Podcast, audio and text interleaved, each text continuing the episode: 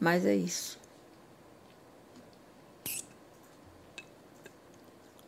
Olá, seja bem-vindo aqui a mais um Brave Podcast. Nós estamos começando essa semana, aliás, terminando essa semana com o privilégio de termos aqui a Lúcia Vicário. Seja muito bem-vinda, Lúcia. Obrigada, Sherry. É um prazer estar aqui com você. Eu estou aqui com a minha parceira Monique Trindade. Boa noite a todos. Pastora é um Vera Lúcia, né, pastora? Boa noite a todos. Um prazer estar com vocês novamente. Estamos aqui para falar de um tema tão atual e tão antigo ao mesmo tempo e tão importante para a nossa sociedade, que é falar sobre educação e esse poder transformador. E nada melhor do que trazer uma pedagoga com 40 anos de experiência, não é isso? Isso. 40 é anos de experiência na área para falar sobre esse assunto. E para começar, Lúcia, eu já quero que você conte um pouquinho de como foi começar em tudo isso? Como foi essa. Ai, nossa, eu decidi ser isso aqui. Como que chegou na pedagogia? Aí eu acho que eu sempre pensei que eu queria ser professora. Olha só. E eu trabalhei com um, um médico cirurgião cardiovascular aqui do Felício Roxo. E ele ficava, eu era secretária dele, e ele falava: "O que que você quer, Lúcia?" Eu falei: "Eu quero ser professora". E ele era professor da faculdade de medicina. E aí um dia ele virou para mim e falou assim: se você quer ser professora, não fique aqui, vá atrás do seu sonho. Uau. E aí eu fui. Eu já, já, tinha, já era formada no magistério, né, que antigamente era só magistério. E aí eu fui atrás do meu sonho. E ali nunca mais parei. Uau!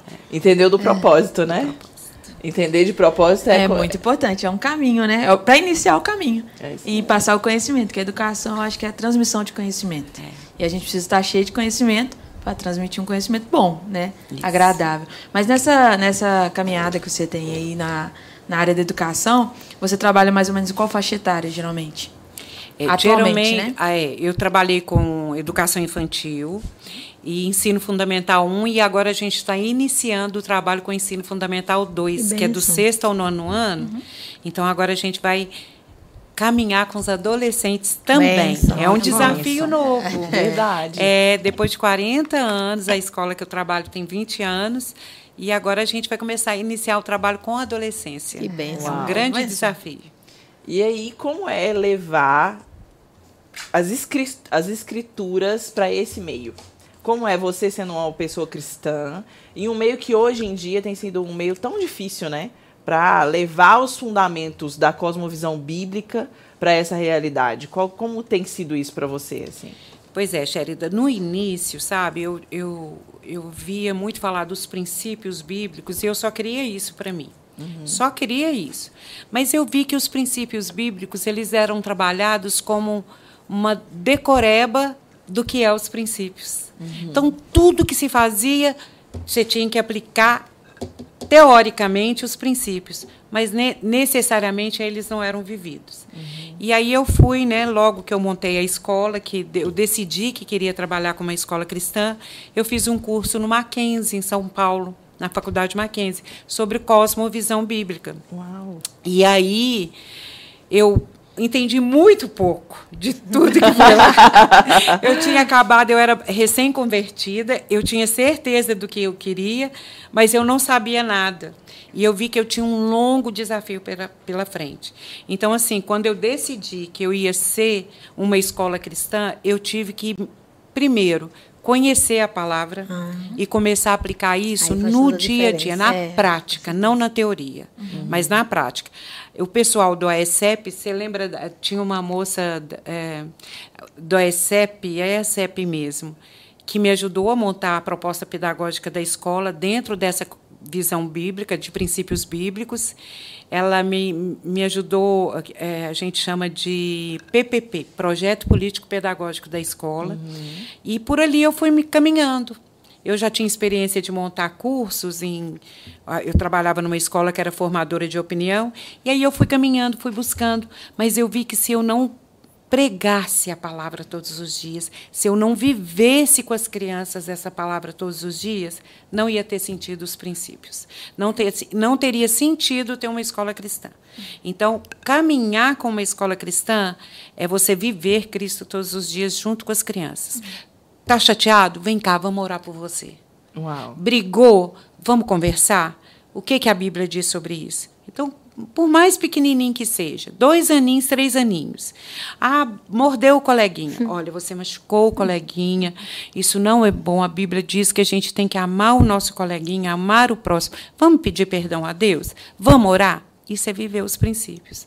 Né? E foi assim que a gente começou. E esses princípios só acontece com quem tem um propósito, né? É verdade. Porque foi a primeira abordagem sobre o propósito. E você sempre perseguiu esse propósito. Por isso que está alcançando. Agora a gente vai para o Fundamental 2. Isso. Sexta ao nono. É uma Vai vitória, porque nível, né? é isso que precisa ter dentro do, da visão cristã para aplicar. Tem, que- eu posso ter a visão, mas o propósito eu não tenho. Tem que ter, porque aí você persegue. Tem uma dificuldade, mas você vai conseguir avançar. Tem um Se edu- não tem propósito, você recua. É verdade. Tem um educador que fala que a gente precisa diminuir a distância entre a teoria e a prática de tal forma que, num dado momento, a sua fala seja a sua prática. Olha. Pronto. Uau. É exatamente que incrível isso. isso, A sua né? fala e é isso, seja a a minha sua fala tem prática. que ser minha É. prática, não é o teórico, é a prática. É, essa questão, por exemplo, quando a gente avalia isso, né, na vida cristã, é, nas nossas conversas no dia a dia, a gente percebe muito, muito nitidamente que as pessoas estão cansadas do muito falar. E pessoas que não vivem o evangelho. E ainda existiu durante um bastante tempo, pelo menos assim, eu não tenho tanta idade, mas as, os meus relacionamentos eu percebia isso, das pessoas falarem muito bem e não viverem. E aí, com isso tudo, as pessoas, nós cristãos, fomos perdendo um pouco de credibilidade. Exatamente. Mas eu acredito que quando você vive o propósito e vive o evangelho, até as pessoas que não são cristãs também são alcançadas. E como que é isso para você ter uma escola cristã? Só os cristãos estão lá com você ou não? Não. É, nós temos, eu posso dizer, uns 50% de cristãos e 50% não cristãos. Desses 50% não cristãos, eles, eu posso dizer aí que 40% escolheram a escola exatamente por ela ser cristã, apesar de não ser cristão. E os outros 10%, talvez pelas por ser uma escola mais em conta na região. Então, assim, e o que a gente. E o mais bonito de tudo é que nas festas que a gente faz, nos eventos, nas reuniões, as pessoas se comovem, porque em todas elas há um propósito evangelístico. Então as pessoas se comovem, elas choram, elas vivem, ah, que lindo, que lindo. Então, assim, quando eu encontro, anos depois, alguém que vira e fala assim: eu comecei a conhecer Jesus nas suas festas. Olha, só, tá vendo? Então eu prego o evangelho no trabalho também. Também. Que é algo muito importante, que Também. talvez a gente limita muito o evangelho para dentro do ambiente da igreja. Eu costumo dizer que a teoria sem prática ela é morta, mas a prática sem fundamento, sem teoria não tem fundamento. É verdade. Então a gente, quando a gente leva eh, o evangelho para a nossa profissão, a gente tira da letra da Bíblia e traz aquilo, torna vivo e eficaz. É você cumprir a sua missão aonde você estiver. Exatamente. Se E eu estou na aplicar. escola, é na escola. E, e E é o método que Jesus teve, né? É. o método peripatético, né? Ele ia ensinando pelo, pelo caminho. Eu acho que esse é o grande propósito. E aplicar fundamentos sem propósito não, não vai. É, eu acho que essa, essa fala aí de. Fala-se muito, mas não vive, não tem. Mas é porque não tem o propósito. Ela pode contar inúmeras experiências aqui, eu acho, se ela quisesse, fosse o caso, de tantos desafios que se não tivesse o propósito, você parava ali. Ah, com certeza. Tem que ter um propósito na vida, né? Então, já que- aproveitando, compartilha uma experiência. Pois é, tô pensando, tô pensando numa criança aqui que chegou para nós com sete aninhos, expulsa de duas escolas. Sete anos. Sete aninhos. Meu Deus. expulsa de Bem duas escolas. O primeiro dia dele na escola, ele quebrou, quebrou arquivo, quebrou um tanto de coisa. E chutou, bateu. E ele falou assim, eu já e duas escolas grandes que ele foi expulso, não eram escolas pequenas.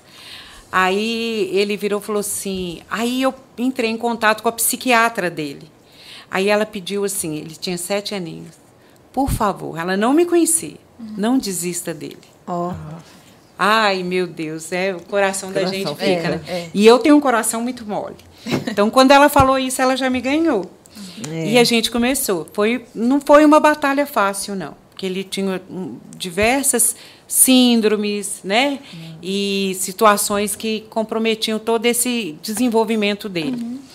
Mas ano passado, ano retrasado, ele formou no quinto ano da escola. Olha, Olha. Tá e é que lindo, o único aluno que foi para uma escola cristã. Olha. Embora só. os pais não sejam cristãos, muito pelo contrário, ele foi. Que coisa linda. E ele foi para a escola cristã e decidiu continuar à tarde na escola com acompanhamento Olha, escolar. Então ele está lá conosco até hoje. E ele está com nove, então, hoje? Tá, não, ele entrou com sete, ah, sete. estudou até onze e agora ele está com treze. 13 hoje ainda estava é. lá, Aí levando uma marmitinha dele. Faz lá. É? Faz aula de. Ele faz aula de reforço. Olha. Ele estuda numa escola cristã. A mãe optou por ser uma escola cristã para acompanhar a mesma linha. Uhum. Ele todas aquelas síndromes, ele tinha TDAH. Não sei se já viram falar no TOD, que é o Sim. transtorno desafiador opositor. Uhum. Ele tinha um doutor Ismael chama síndrome de Hulk, uhum. que quando explode, quebra, né? Quebra então tudo. ele tinha e tudo isso está muito bem controlado. Ele hoje consegue controlar as emoções. Olha. E sempre ele sabe que ali ele não podia falar palavrão. Ali, então assim, muitas vezes a gente foi muito brava com ele, muito firme, e aí ele vinha chorando, me pedia desculpa, pedia perdão que ele tinha uhum. ficado descompensado, mas ele sabia que ali naquele ambiente a gente não aceitava um tanto de coisa. E uhum. até hoje, quando ele vai lá, ele vai três vezes por semana, me parece, ou duas, ele vai, ele sabe que ali é um local onde ele tem que se guardar de algumas situações. Vocês acreditam que a disciplina é uma forma de demonstração de amor? Sim. Para a criança, a criança consegue enxergar Sim, precisa, as é regras, é, né? Porque às vezes a gente pensa é que a regra, a criança não quer se adaptar à regra. Sim. E às vezes ela recebe aquilo como uma forma de amor. Mas correção aí, é amor. Deixa eu te explicar uma coisa. Ah. Hebreus 12 fala sobre isso. Ah. Hebreus 12 fala que a disciplina é necessária. Que o pai que ama disciplina. disciplina. Se você não disciplina seu filho, qual a ideia que ele vai ter? É. Meu pai não me ama. Não me ama. Então, disciplina não é necessária, é essencial. Uhum. Porque ela é, de, de, é demonstração de amor. Né? E quem ama, ele ensina o certo e o errado para ele não sofrer posteriormente, né? Eu acredito totalmente o que exemplo, a disciplina livra a criança da morte, como é, diz em Provérbios. Com certeza. Esse exemplo desse menino, sabe que, que me vê aqui? Onde tem propósito, gente. É uma, algo que hoje eu vi muito o apóstolo Ronaldo falar. Onde existe propósito, existe transformação. O que aconteceu com esse menino, que está acontecendo, hoje ele tem 13, né? 13. É transformação, mas porque tinha o quê? Um propósito. Quando a, a psiquiatra fala assim, apelou, não desista dele, não.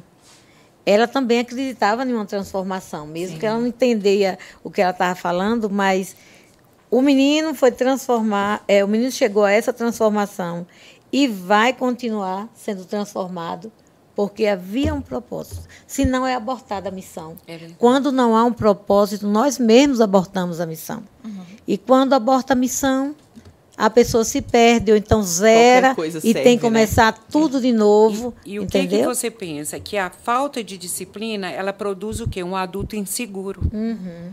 Porque quando eu não sei qual a direção tomar, eu fico perdido. É. Então, quando eu disciplino, eu ensino o certo, o sim e o não. Uhum. Se eu não tenho o sim e o não, eu fico perdido, eu não sei para que lado eu vou. Uhum. Então, muitos dos jovens hoje que são inseguros é porque não tiveram uma direção. Com certeza. Ou, ou, ou, mais na família mesmo, né? Uhum. É. Então, é, é, é, essencial a disciplina. Aí não tem essencial. direção, tem o quê na vida de uma pessoa que não tem direção? A partir de criança de sete anos, que era o caso do garotinho lá ele fica a vida inteira procurando atalhos. Não se encontra. Não tem direção, ele procura atalhos. Não tem disciplina, ele procura atalhos. É interessante isso, porque é, acompanhando os jovens né, da nossa faixa etária, nós percebemos que nitidamente a grande maioria são pessoas inseguras. É. São pessoas que não têm propósito, não sabem para onde ir, não sabem como tomar decisões.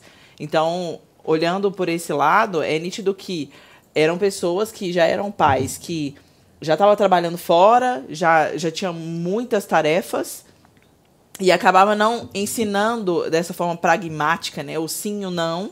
E acabou que a sociedade toda vai sendo tocada por esse aspecto. É, vai transferindo a responsabilidade. Né? Isso. Aí, é uma questão que eu ia perguntar. Isso. Como é essa questão de tratar com crianças sem ocupar a liderança dos pais na vida delas? Porque muitas pessoas falam assim: ah, eu vou levar para a escola e a escola resolve. A escola terceiriza a, a educação. educação. Uhum.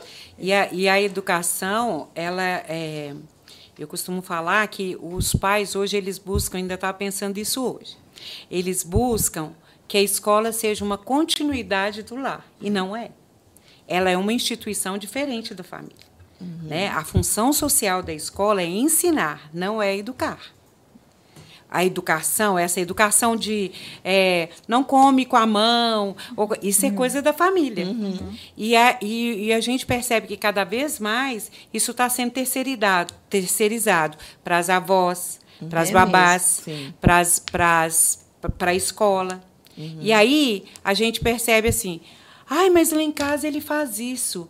Eu vim aqui saber se aqui ele faz também. Não, aqui não. Como não? Não. Porque Olha ali só. ele sabe que ele está num lugar diferente e que se ele fizer coisa errada, ele vai ser corrigido. Tem uma regra, uhum. né? Tem uma uhum. disciplina. É. Então a gente percebe muito, sabe, Monique, essa terceirização terceirização. E nós vivemos uma sociedade onde as, as avós têm cumprido quase que um papel de, de mães uhum. é. e pais, os avós, né? E isso não é bom, porque eles já fizeram a parte. E eles não têm. Eu sou avó, eu tenho três netos. Eu não corrijo os meus netos como eu corrigia meus filhos. Uhum. Não corrijo. E nem acho, acho que esse é o meu papel. Uhum. Uhum. Não é. Então, se a criança, para a mãe trabalhar, precisa conviver com a avó, se, se a mãe não tiver certeza de que o tempo que ela tiver com a criança, ela vai ser a líder dela, é ela quem vai direcionar a educação dela, se perde por aí. Perde o referencial. Perde o referencial Aí, de autoridade. Os papéis ficam invertidos. Invertidos, sendo que a avó não dá, não, não proporciona da mesma forma que a mãe. Uhum. Até por causa das referências, né? As é. referências são diferentes. Agora, aí chega na idade, falando, que que chega na idade adulta, que você comentou aí, de pessoas que vocês ah. trabalham, e não tem direção. Sim. Mas é porque chega, não tem por quê? Porque nunca teve. É os fundamentos não foram aplicados. É, Houve-se muito, assim, escola por princípio bíblico. Mas aí, cadê os princípios aplicando quando? Mas o que ela falou? Que se ela não fosse viver aquilo, você sempre quis, quando aquele colega é médico, é. ele lhe fez a pergunta aí, o que, que você quer? Quero ser professora. Aí ela falou, eu quero ser professora. E ser professora é, o, é a chave para todo um, um princípio fundamentado em um bom alicerce. É, tem que ter o princípio, ele tem que estar bem fundamentado, porque a gente chega na idade adulta e você pega um adulto que ele nem sabe o que, que ele é, nem o que, que ele quer ser, ele não sabe nada dele. Uhum. Aí não é que ele é um, uma pessoa cheia de distúrbios também, não é. Simplesmente não teve, não teve o que uma criança dessa de sete anos passou a ter. Uhum. Não, não acreditavam mais. Ah, terceira escola. Foi a terceira escola. Com sete Ele foi expulso de duas escolas. Expulso é. ou rejeitado. E com sete não sei anos, como é. é. Tão sete novo, anos é, é uma criança, novo, é um bebê crescendo, gente. Uhum. E ele, duas escolas já não aceitavam ele mais. Exatamente. Então, qual é então, qual foi o grande diferencial? Daqui a pouco eu vou você. Qual a diferença então que houve na vida daquela criança que hoje tem 13, pré-adolescente? Alguém que tinha um propósito que acreditava e perseguia esse propósito, que está conduzindo essa criança, hoje um pré-adolescente, para uma vida totalmente transformada. Ele não vai esquecer os princípios, ele não vai esquecer o olhar de amor, ele não vai esquecer como é que ele foi corrigido, por que, que ele não quebrou tudo lá na escola. Entendeu? Não estou desfazendo das demais escolas. Uhum. Eu estou falando da, da questão de você ter um propósito com a finalidade, aquele propósito de levar aquele indivíduo lá na frente a uma vida transformada. E Entendeu? é um lugar com um potencial enorme. Porque imagina, você se posicionou no propósito e quantas e quantas e quantas crianças já passaram por lá e foram Exatamente. É, acho que tem mais de mil, né? Tem muito mais. Pois é, imagina. E essas crianças com certeza receberam marcas, né? E é fase de formação de caráter, né? Ah, a idade. Exatamente. 7 aos 12. a 12. Exato. 6 às 12. É, Seis até a aos 12 12 é. anos é a formação de E ele foi com caráter. 7, hoje ele tem 13. Olha só pra você ver. É Segunda uma, é uma fase muito importante, né? Muito Segunda importante. infância, ele E tá. sabe que eu percebo assim? Eu, eu conheço muitas donas de escola que são cristãs, mas tenho medo de que as suas escolas professem a sua fé. Porque tem medo, e, e eu entendo que é um medo que- por questão assim, será que alguém vai rejeitar? Então, é, a minha escola, eu tenho lá, o pai que quiser ir, e eu fiz uma reunião no final do ano passado, né, que a gente está vivendo essa turbulência política, exatamente para falar isso. Falar, olha, mais do que nunca, eu quero dizer para vocês, pais, que a minha escola é uma escola confessional. Aí eles olharam para mim e falei, mais do que nunca. Então, se você acredita que o meio em que você está, é, que a escola que você está, não vai favo- va- favorecer aquilo que você tem como ideologia, eu acho melhor você tirar seu filho. Porque mais do que nunca nós vamos reafirmar a nossa fé dentro da escola. É. Então, é, eu acho que nós temos ótimas escolas. Ótimas escolas, sejam elas é, é, cristãs católicas, cristãs evangélicas, mas é preciso definir o caminho certo. A gente não pode titubear na nossa filosofia. Aham. Não pode. Aquilo que eu quero é aquilo que eu quero. Hoje você é uma advogada. Nada tira o princípio que você tem na Sim, sua e vida. eu estudei numa escola cristã. É. Estudou, E né? é, com- é, e é completamente diferente de quando você não estuda numa escola. Quando você vai é, advogar, os seus princípios eles estão acima daquilo que você precisa fazer. Se tiver alguma coisa errada, com certeza você não. não, não É pode, muito realmente. Então, O ser humano, o indivíduo, ele é conduzido Isso. pela ética, pela moral, pelos princípios e valores. Porque se ele não tiver isso, ele é levado por qualquer vento. Isso. Né? Então, uma escola cristã que comemora o carnaval, por exemplo, ela está passando por cima do seu princípio. É. Porque carnaval é uma festa da carne. Sim. Então, Acho que acaba cedendo para o sistema, né? Para ter mais São alunos. né? E aí As tem só o alianças. título de ser uma escola cristã, mas de fato não não não, não, prega o evangelho, não está ali para estar acompanhando de fato aquilo ali. Mas a minha dúvida é que eu fiquei achei falar, interessante essa troca de, de funções, né? Porque isso tudo influencia. Aquilo que é feito em casa, querendo ou não, reflete na escola. E aí eu queria saber o que, que você acha sobre essa questão. A influência espiritual nessa troca de papéis entre trazer a, a educação como uma função da escola e transicionar para o papel da mãe ser passado para um avô e essa questão. Que a gente sabe que no nosso país isso acontece muito, às vezes por uma escolha, mas na grande maioria das vezes não é uma escolha. É falta de opção mesmo. É. O avô tem que ficar com a criança etc. É. Mas essa, essa troca de, de responsabilidade, transferir, por exemplo, para a escola, o que que isso espiritualmente pode gerar em relação à maternidade e à paternidade, de um- na formação da identidade de uma criança? Na vida dos pais, eu acho, eu vejo que o, o prejuízo menor é na vida deles. O prejuízo maior é na vida da criança. É, eu lembrei de um caso, quando ela está falando do menino, que vai jogar mais luz nisso que está falando. Essa transição, esse tome, cuida aí, porque ele agora eu estou pagando, ele está na sua escola, eu quero ele bonzinho. É, é um perigo para os pais. Mas o prejuízo mesmo é para a criança. Eu lembrei que uma vez um- uma determinada criança, hoje é adulto, deve ter 20 anos, 19. Ele estava numa escola cristã e ele quebrava tudo. É assim, não era sempre não, mas assim, ele começou a ter essas reações.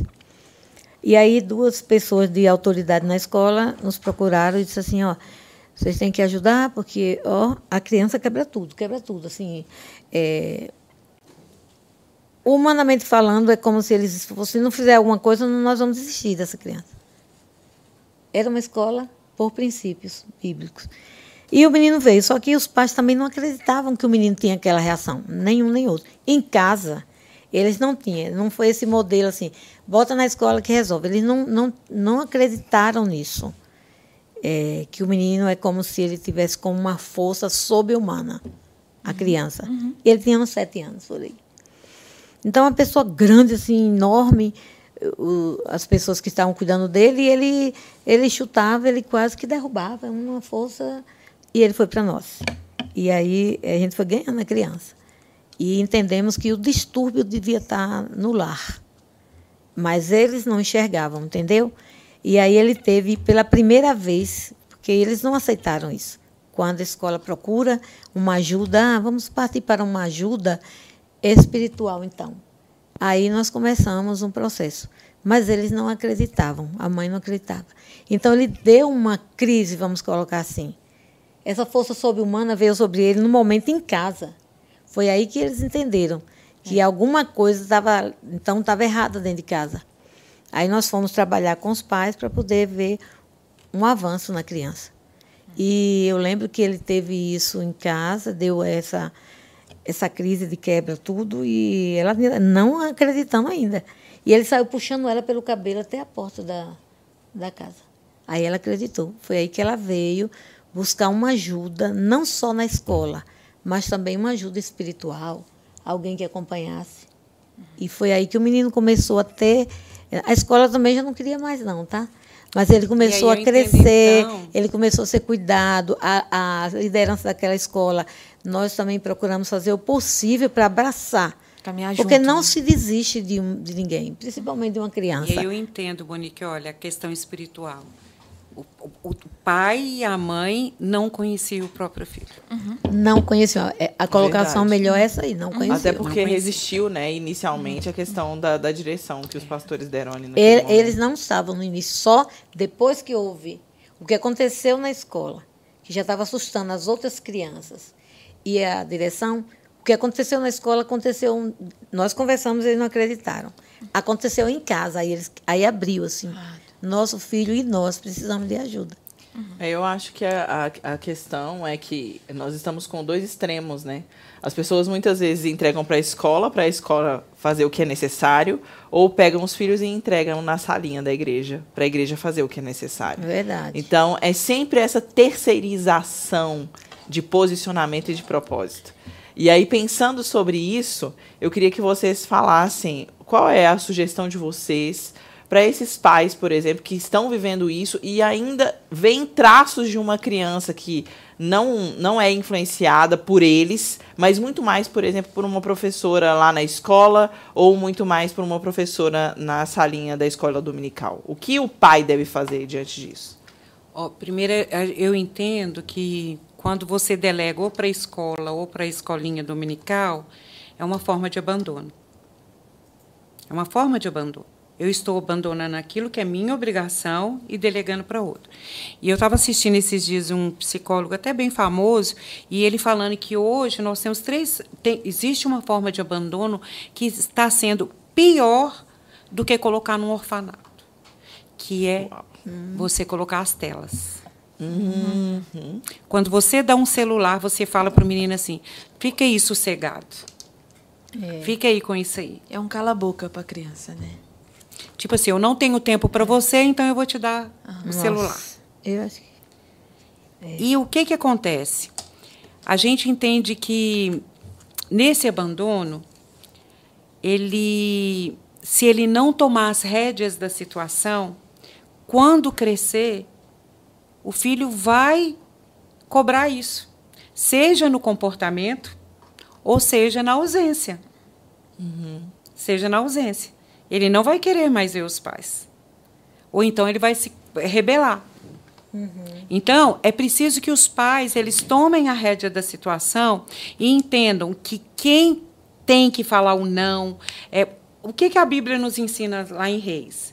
Que os reis, até crônicas também, que os reis que eram educados pelas mães judias, pelas uhum. mães dos hebreus, eles faziam a coisa certa.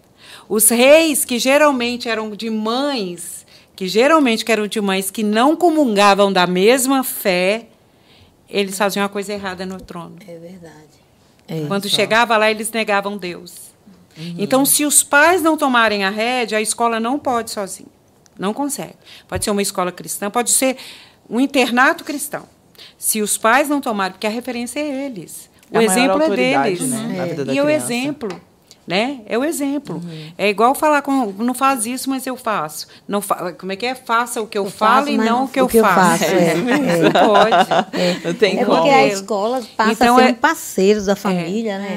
E é, isso mesmo. A escola é um parceiro. A escola tem que estar atenta, né? Estar eu atenta, falo que a gente tem que ter 200 olhos.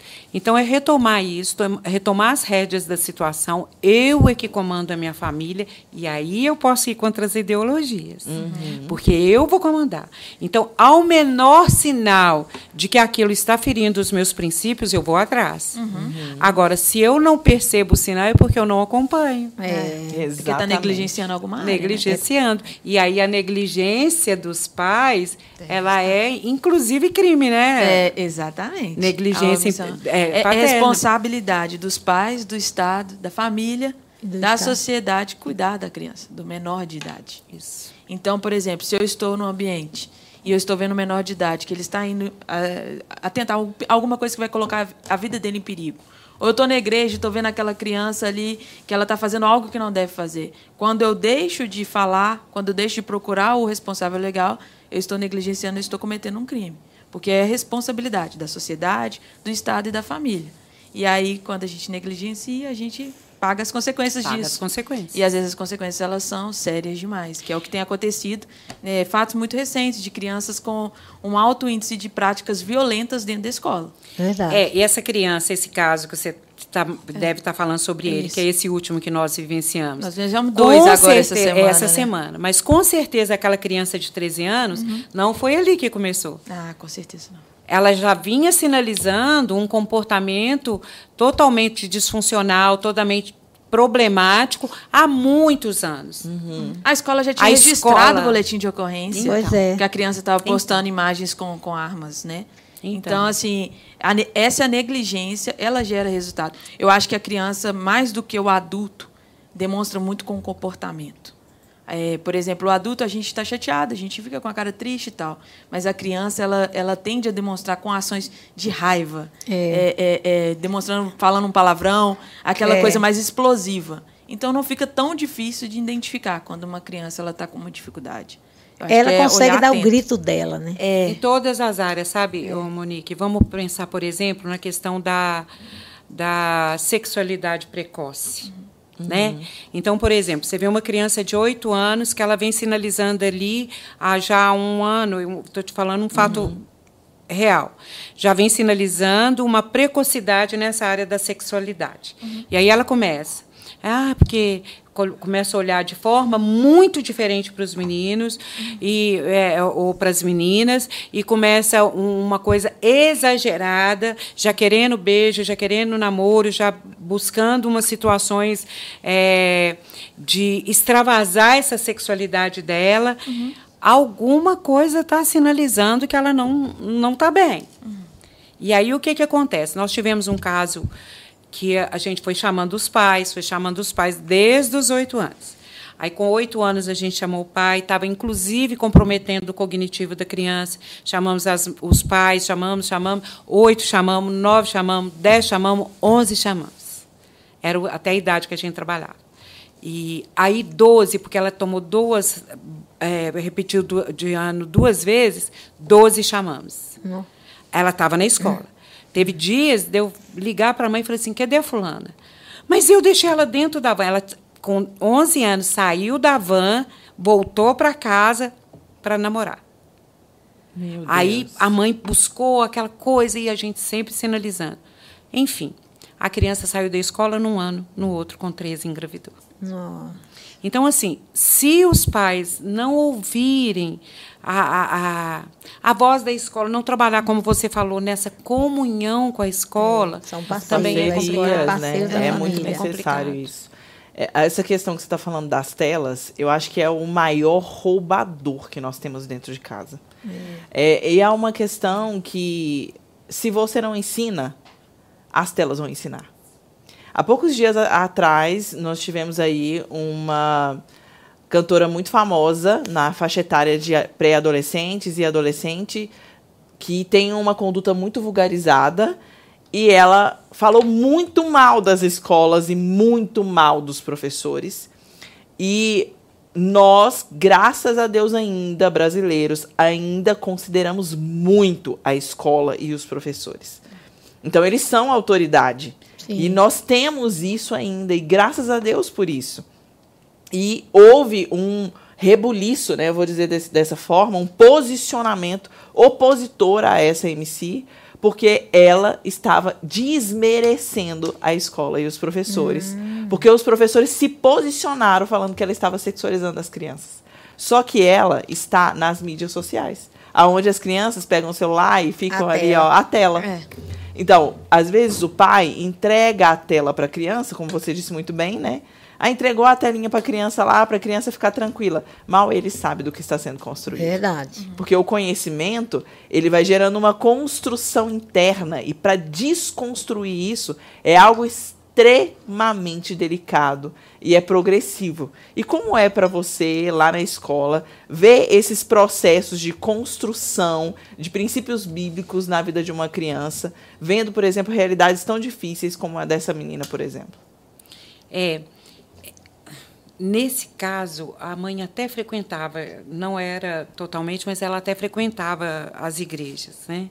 E hoje essa criança, ela deve estar, tá, essa criança não é mais criança, ela deve estar tá com uns 17, 18 anos, é uma moça, ela se converteu. Olha. E ela leva a filhinha dela na, na igreja, eu fico acompanhando Uau. algumas vezes.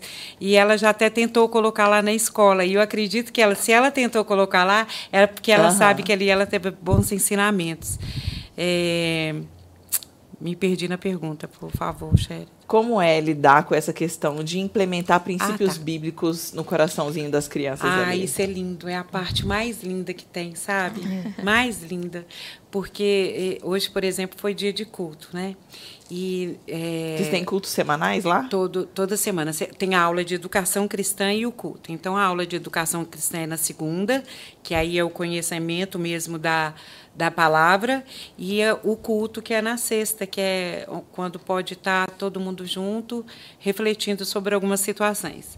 E hoje eu estava vendo a professora pregar sobre ela ela estava falando sobre as dificuldades que enfrenta e que precisa ser corajoso como Josué. Uhum. Então assim nós estamos enfrentando uma geração com muito crise de ansiedade, uhum. muita crise de ansiedade. Então assim crianças de sete anos que elas entram na escola e elas começam a ter problemas sérios a ponto de alterar batimento cardíaco, é, ter dificuldade de entrar na escola, tremer, suar, uma, uma coisa. E, sim, não são poucos, uhum. é muito mais do que a gente gostaria.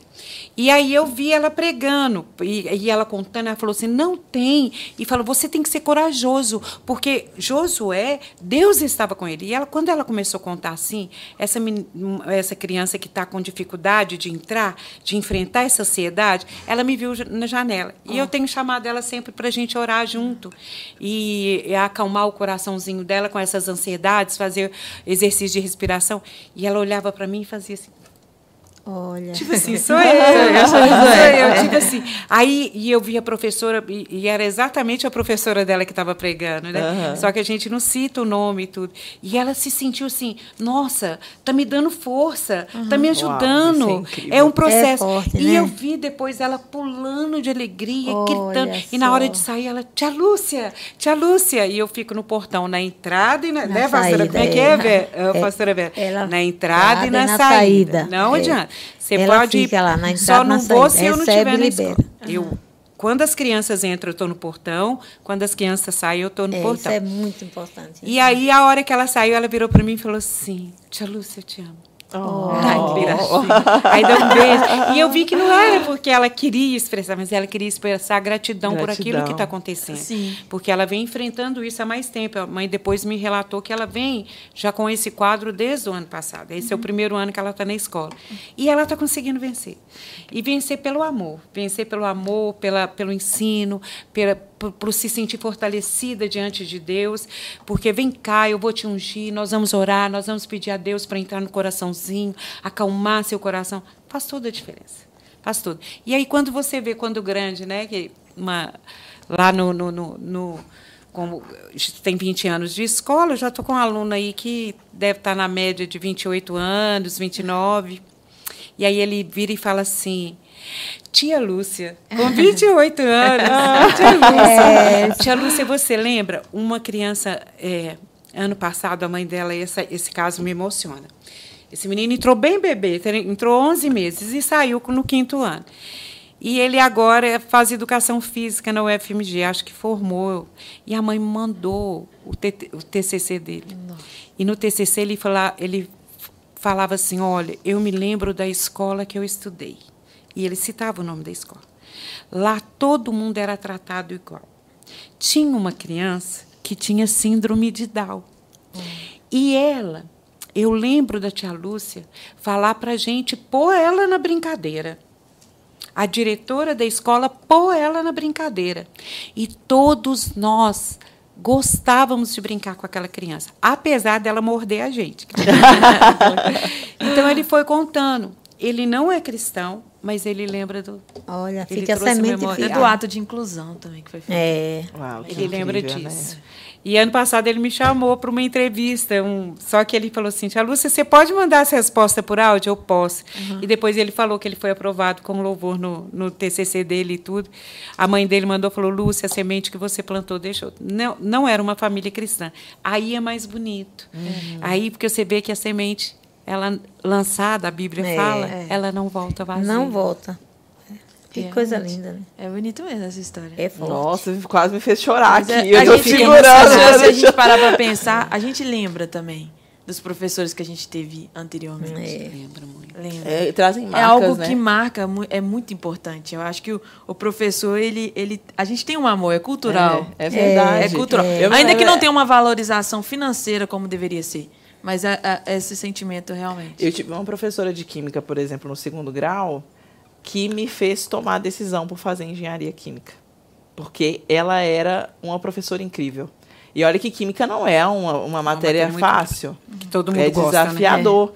E eu me lembro que quando eu ia fazer o vestibular, meu primeiro vestibular foi para medicina. E aí eu conversando com ela, ah, eu vou fazer o vestibular e tudo. Ela sentava do meu lado com muita paciência, sabe? Tirava as dúvidas e como marca as nossas vidas. Eu acredito que você, por fazer a escolha em ser professora, você teve muitos professores que te marcaram. Com certeza. Eu dou aula, eh, eu dou no curso do traumas eu falo sobre isso, uhum. né? Sobre a influência do trauma no desenvolvimento da criança uhum. e como a escola ela tanto constrói como ela destrói. Uhum. Os professores, ele, que bom que vocês estão tendo boas lembranças, mas existem professores que destroem. Uhum. E a gente tem que ter muito cuidado com isso. Então, assim, é, aí é uma questão pessoal. Por exemplo, eu tenho um filho e ele tem dificuldade na área da matemática, que é uma deficiência, um déficit de atenção uhum. na área da matemática muito grande. E um dia, a professora falou com ele: Você nunca vai ser ninguém. Nossa. E com certeza muitos já ouviram isso. Sim, é. uhum. com, certeza. com certeza. E se ele não tivesse uma mãe que quebrasse isso no reino do Espírito, né, pastora é, Vera? Verdade. Ele acreditaria. Uhum. Ele acreditaria. Sim. Durante muitos anos ele carregou isso. Ele falou assim, ela, me, ela falou que eu não ia ser ninguém. Era professora de matemática, uma matéria. Ele tem, ele né? tem um, um, um déficit.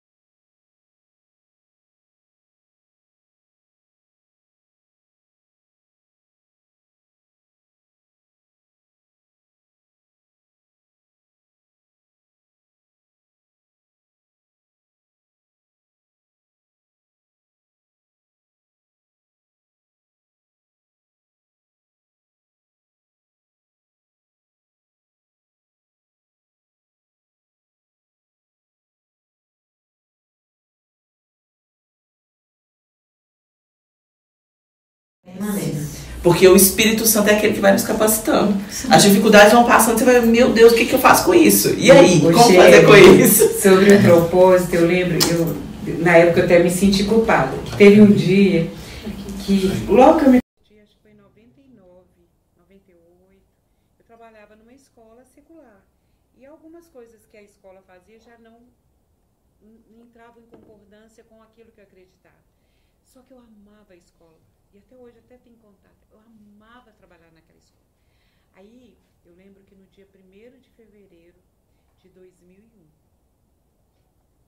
de 2002, eu virei para Deus e falei: Deus, se é da sua vontade que eu não sirva mais uma escola secular, eu não vou ter coragem de pedir demissão.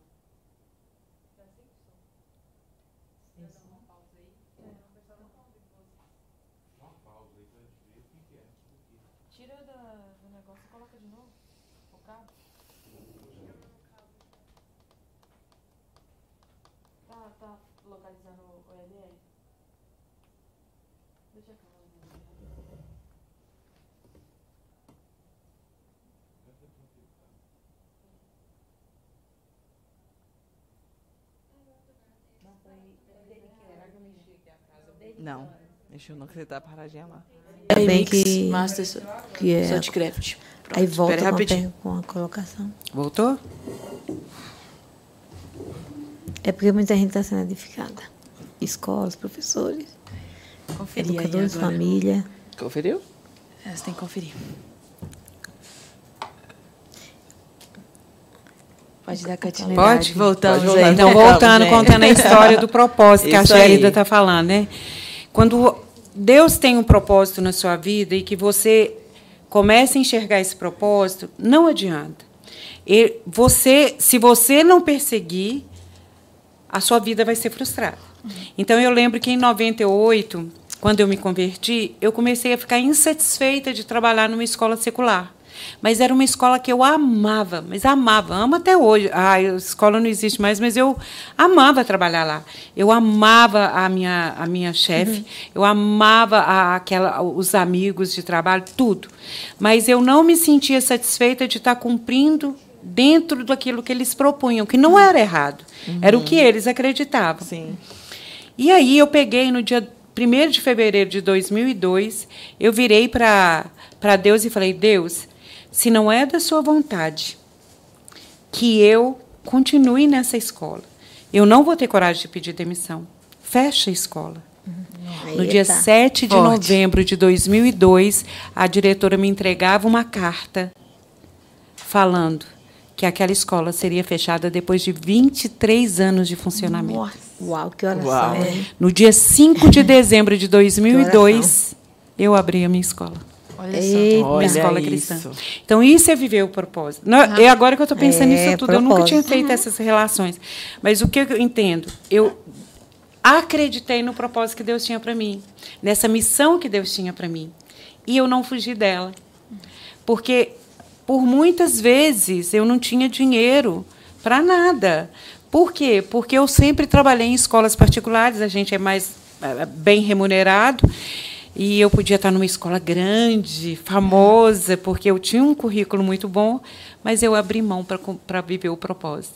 E estou aí há Tá 20 vendo? anos. É, para viver o propósito, a gente tem que passar por sacrifício. Por isso que Pelo ele gera processo. transformação lá na frente. Exatamente. E me fez lembrar, você está falando de lembrança, eu me lembrei de algo. Eu lembro que você contou sobre a questão da gente não ter lembranças ruins da escola. E me veio uma lembrança que eu tinha um problema na minha escola que eu era quem resolvia os problemas. Então, você é tido muito como justiceiro. Eu lembro que a minha escola me encaminhou para o Rema. E eu fui atendida pela pastora Vera e pela pastora Machi. E eu lembro que a pauta era porque eu tinha um senso de justiça muito grande. E aí a gente foi, foi feito um trabalho para poder estar adequando esse senso de justiça e sendo aplicado da maneira correta. E hoje eu me tornei advogada. Isso Olha mesmo. É interessante, né? É. E você estava aqui, eu estava lembrando, eu estou olhando, eu estou lembrando, eu estou lembrando. E aconteceu exatamente isso. Foi uma palavra negativa que com uma escola que era cristã encaminhou para um acompanhamento, Foi. né? E aí eu, E eu foi foi a primeira vez que eu fiz o curso do Rema. É, os eu devia de ter excessos, uns né? 15 anos, 14. É, por aí, Os 13 para excessos 14, eles 14 precisam anos. ser cortados. Você tinha que ter equilíbrio, né? Isso, e Exatamente. direcionar para aplicar para algo que vai ser saudável, Por né? isso que é família, escola e igreja. É, importante demais. É, ó, As três instituições As- mais importantes. Exatamente. Verdade. E é interessante porque é o que hoje são as três instituições que são mais atacadas. Exatamente. É engraçado, um- É. um, diretor amigo meu, ele colocou no, no grupo lá que a gente tem de diretores que as coisas que estão acontecendo podem ser por causa da falência da escola e da igreja. Tá vendo? Aliás, da família E da, igreja. igreja. E se você pensar, é exatamente isso. A, a gente, se a gente conseguir, como, como cristãos que somos, resgatar a família e avivar a igreja, Pronto. pronto. A sociedade é transformada. Transformada. Porque aí de lá de- de dentro do núcleo familiar vão surgir pessoas cheias de Deus, Exato. cheias de estratégias, né, para tocar a sociedade de N formas. Hoje mais cedo eu estava vendo um vídeo falando de uma moça que veio de uma situação de muita vulnerabilidade e ela começou a estudar para se tornar alguém, porque o pai e a mãe não tinham condição de dar muitas coisas para ela. E ela, o pai sempre falava com ela assim, olha, estuda que você vai ver o que, o que vai acontecer. E ela começou a se dedicar e se dedicar e se dedicar e ganhou a primeira Olimpíada da Matemática. Oh. Aí ganhou a segunda, ganhou a terceira, ganhou a quarta, ganhou a quinta. E aí a escola dela só tinha até tal faixa etária e ela ganhou uma bolsa para uma escola particular. E essa escola particular era uma escola muito conceituada no estado dela. Ela ia uma hora e meia entre ônibus e metrô para chegar na escola e uma hora e meia para voltar para casa. E ela continuou estudando, estudando, estudando, estudando e participou da Olimpíada de Matemática no exterior em vários países. Uau. No final de tudo, essa menina ganhou uma bolsa em Oxford Nossa. para estudar lá, porque ela foi sendo reconhecida por todo o esforço e dedicação que ela tinha. E com a família dando estrutura para ela, muitas vezes não era uma estrutura financeira, mas os professores, os amigos, todo mundo começou a investir nela, porque via o esforço que ela, a entrega que ela tinha, e a menina alcançou lugares incríveis. Aí hoje, o que, que ela faz? Ela tem um movimento no Brasil para jovens, e esses jovens atuam em escolas públicas Ó. para estimular jovens a olharem para a educação como uma forma de entender quem eles são e serem promovidos na sociedade no sentido ativo de trazer resultados. Então você vê que aquela, aquela menina entendeu muitas coisas e o que é mais maravilhoso de tudo, a família era cristã. Amém. E mais Família, ainda, escola, sabe o que, que eu acho? Ninguém domina essa criança. É, essa é menina, mesmo. né? É. Ninguém. E porque quando há disfuncionalidade na família, problemas familiares, é muito fácil a, a gente se render àquilo que a, a, a tribo está mandando, né? É, a gente tem, principalmente na adolescência, a gente quer ser aceito, não é verdade? Então, aquilo que a escola fala é muito forte. Aquilo que os amigos falam é muito forte.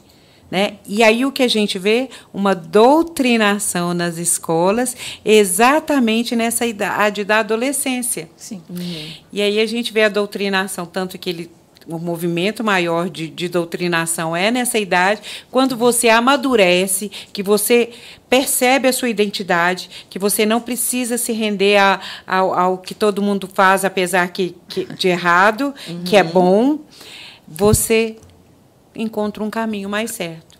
Então, assim, eu vejo muito. Eu, eu, eu comecei a trabalhar com adolescente, por isso que eu estou falando que é um desafio. É. Porque nós vamos ter que canalizar essa adolescência. Né? Porque o, o que o outro fala é muito importante para a minha construção, para a minha aceitação. Mas aquilo que o familiar me ensinou não pode se perder no caminho. Não É pode se perder. É maravilhoso perceber, né, que olha só, como que Deus fez ali com a Lúcia. Ela começou com um propósito muito claro. Aí ela estava em uma escola, aonde aquela escola era um propósito. Dois prédios, né? Dois, do, tem uma turma que é na, na Fundamental 1 e está no 2. E hoje a escola, o prédio deles que eles adquiriram, hoje ó, é, não é hospeda, hoje é o quê? É o lugar onde funciona a primeira faculdade da, da cidade. Nossa, então, a palavra foi se cumprindo. Não tem como separar família, escola e igreja. Não tem. Então, hoje eles têm. A faculdade Estácio funciona lá no prédio da escola deles. Então, está se cumprindo. E cada dia mais, aí fazem curso, se aperfeiçoam. E, assim, é uma escola de referência na cidade e na região. Mas alguém abraçou o propósito. Uhum e perseguiu o propósito e está só rompendo. Uau, é incrível isso, né? Bonito, né? É lindo ver o que Deus faz lá no, no sertão, no sertão é. aqui em Belo Horizonte e com certeza em tantos outros lugares, né? Essa uma, de... Só, só para não esquecer, segura aí, algo que ela falou, algo que eles não, e é por fundamentos bíblicos a escola, eles não negociam a visão. Com a visão. Então, tem o carnaval, não tem carnaval aqui não. Tem outro tipo de festa que tem no calendário nosso, eles não negociam. E Deus tem honrado aqueles meninos. É, é essa questão, né? É não negociar, é não fazer alianças, é não fazer concessões. E aí servir. Eu, eu costumo dizer, eu até brinco muito com as meninas sobre esse assunto. Nós fazemos parte de um reino.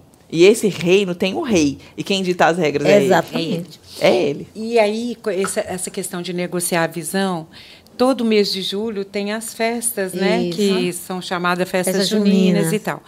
E eu, como escola infantil, isso era muito marcante para os meninos. E eu falava, eu não vou fazer. Eu não vou fazer, porque nessa outra escola que eu te falei, eu era, eu, eu mexia com essa área. Então eu sabia que não vinha, de, não era de acordo com os princípios que eu trabalhava, que eu acreditava naquele momento. E aí eu falei, Deus, se eu não vou fazer, o que que eu vou fazer? Porque alguma criatividade, coisa, não é? Alguma coisa eu vou ter que fazer. Então, o, o meninas, Sherida e Monique, uhum. o Senhor me deu uma festa que ela chama Festa das Primícias. Uau! Ela é exatamente na época de junho ou julho. Nesse ano ela vai acontecer dia, dia 15 de julho, eu acho, no calendário. E ela é uma festa em agradecimento pelos primeiros seis meses do ano. É a festa da colheita, é. das primícias. Tá vendo? E essa festa ela começou pequenininha. Pequenininha. Mas hoje a gente já consegue levar até 600 pessoas na festa. Uau! É, e sabe o que é mais bonito? Não tem uma música que fere o coração de Deus. Não tem uma palavra que fere o coração de Deus. Um culto, o tempo né? todo a gente evangeliza nessa festa. E esse ano, porque a escola está completando 20 anos, o nome da festa vai chamar Gratidão. Ai, que lindo! É muito lindo. É uma, eu fico emocionada nas festas. E eu sei de pessoas, a, a, filha da minha amiga mesmo, de uma amiga minha, ela toda festa ela chorava. Mas não se convertia, mas toda festa ela chorava. E porque fala o coração quando você vê crianças, perfeito é verdade, louvor, né? É. Com certeza, Perfeita cri né? crianças louvando a Deus com músicas e danças. É. E Uau. são lindos. Isso é importante. Tem uma escola que não, ela não está funcionando mais, não, por inúmeras situações. E a diretora era uma, era uma pastora. E aí, é um ano, ela, ela, essa festa junina é difícil mesmo. Tem que buscar uma estratégia, né? É. É, era a escolinha assim, como a sua. Aí ela perguntou a Deus, o que eu vou fazer esse ano? É, para marcar um evangelismo aqui nessas famílias e tal. Aí ela, o nome da, da festa naquele ano foi Festa do Campo. Aí ela, mas o que, que eu vou, o que, que vai simbolizar? Eu quero fazer algo tipo um ato profético, algo assim. Aí o senhor trouxe para ela a sugestão: é, comprar aqueles balões que enchem com gás uhum. e lançar uma semente. Então, dentro do balão, colocar uma semente. Aí ela, ela escolheu a semente e contratou e encher os balões, só que junto com a semente ela botou um versículo da palavra. E depois, onde o balão caiu, ela ainda Alcançou. teve retorno que, de pessoas que foram alcançadas. É. Então, eu acho que tem que ser um estrategista também. e depender de Deus para aplicar os fundamentos dentro de uma festa como essa. É, buscar de Deus a criatividade. A criatividade. É, porque Deus também é um, é um Deus criativo. Criativo, é. Ele Exatamente. É, isso é muito interessante. É isso aí. Muito, muito tremendo. Nós vamos encerrando. Ai, que Gente, que momento maravilhoso. Bom. Eu quero aqui agradecer com o coração cheio de alegria por você estar aqui junto com a gente, Lúcia. Eu fui muito edificada com tudo que você é disse, da questão do propósito. Isso marca nós como Brave, porque nós estamos passando por um novo ciclo, uma nova temporada. E ter você aqui falando isso para nós nos encoraja, nos coloca no lugar certo. Confirma mais uma vez que nós estamos no centro da vontade de Deus. Amém. Então eu quero muito Glória agradecer e quero te pedir para dar suas considerações finais. Pois é, os recomeços eles não são fáceis, né? Eu sei porque eu estou num recomeço. O sexto ano para mim é um recomeço, mas eles eles são necessários para trazer vida, trazer esperança. E Deus é um Deus de recomeço. Todos os dias as misericórdias do Senhor se renovam. E todos os dias a gente tem chance de recomeçar. Então, para mim, para você, para a Monique, que está exercendo tão lindamente a profissão, para a pastora Vera, que está aqui nesse podcast, uma nova forma de evangelizar. Verdade. Que a gente possa ver, é, ter esses recomeços, certamente, com certeza, de que Deus está na direção. Que quando a gente coloca Ele na frente, Ele vai abrindo portas, Ele vai quebrando correntes, Ele vai nos trazendo a direção. E se Ele está na frente, agindo Deus, quem impedirá? Quem impedirá? E não sei se amigas cristãs que têm escola ouviram é, esse, esse podcast, mas eu quero convidá-las a entrar comigo nessa onda de escolas cristãs. A gente precisa demais Amém. de escolas cristãs. É escolas cristãs de, em espírito e em verdade. É isso mesmo. No princípio e na prática. No princípio e na é prática. Exatamente é. isso. Suas considerações, pastora, por favor. É, ative o seu propósito, que lá na frente você vai enxergar e vai louvar pelo nível de transformação que você vai enxergar nas pessoas que Deus tem confiado a você. Então, ative o propósito. Ele pode estar ali guardadinho, é, de repente nem está acreditando mais nele. Então, ative o propósito e você vai ver a transformação de vidas que o Senhor tem confiado a você. Amém. Vai em frente. É, Monique? Minhas considerações finais é o investimento, a educação é um investimento. É. E a gente tem que buscar investir nas pessoas ao nosso redor. Eu sou fruto de um investimento da Vera. E isso é muito interessante, né? Que a gente estava falando de educação e me veio a lembrança. E eu acho que a gente nunca vai perder quando a gente investir com princípios e valores. Muito pelo contrário. A gente vai sempre estar ganhando, não só porque a gente vai estar plantando na vida do outro, uhum. mas porque, às vezes, o, o, que o outro antes, eu era uma, uma adolescente, né? É. E agora a gente pode estar tendo essa troca e pode estar vivenciando isso. E algo que, na, na época em que eu fui investida, eu fui desacreditada. Então, é muito importante. Hoje eu, eu sempre gosto de deixar um desafio.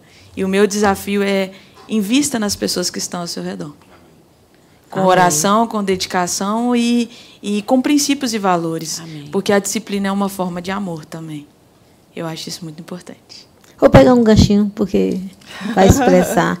É, eu fiquei emocionada. Eu vi esse desafio, esses desafios, mas assim, ouvi de Monique esse desafio que você deixa para todos que estão assistindo, né? É. E falar dessa do que Deus fez Alguém acreditou. Então vai em frente, Monique. Ele acreditou em você e pessoas que cercam você acreditam em você. Vai em frente. Uhum. Tem muita gente aí na frente que vai precisar dessa Monique. e você vai estar lá, porque você acredita no propósito, acredita que ela gera transformação. Não importa se A ou B ou C não acreditou. É. Olha o menininho de sete anos. É, Olha o outro que de, no TCC dele. Uhum. Então, são experiências que a gente deve guardar. Uhum. E é gás para você acreditar no outro, no outro, no outro, que vai chegar Eu fiquei emocionada, viu? e feliz também, com gratidão né, no coração. Educação é aquela questão, né? Ela se come, começa lá bem criancinha, é. mas ela não tem fim. Não. A gente começa sendo ali aprendendo na alfabetização e quando um cristão para de conhecer? É, nunca. Verdade, nunca. Então, eu acredito que esse tempo aqui foi um tempo para nos despertar, para nos mostrar que as crianças merecem uma atenção especial, Sim. que os adolescentes merecem uma, uma atenção especial, que os jovens merecem uma atenção especial, que os adultos merecem e que também os idosos merecem. Isso. Porque a educação ela tem começo, mas ela não, não tem, tem, fim. fim. Então que nós possamos como cristãos levar isso para o nosso dia a dia na prática, com princípios, em nome de Jesus. E eu já quero aqui agradecer você que está nos assistindo e já pedir para você deixar o seu like, compartilhar, comentar na live e não deixar de se inscrever. Aí, dessa forma, você nos ajuda a divulgar o Brave pelas nações. Que Deus te abençoe, pois nós estamos aqui até que o mundo ouça. Amém. Amém. Lindo. Glória a Deus.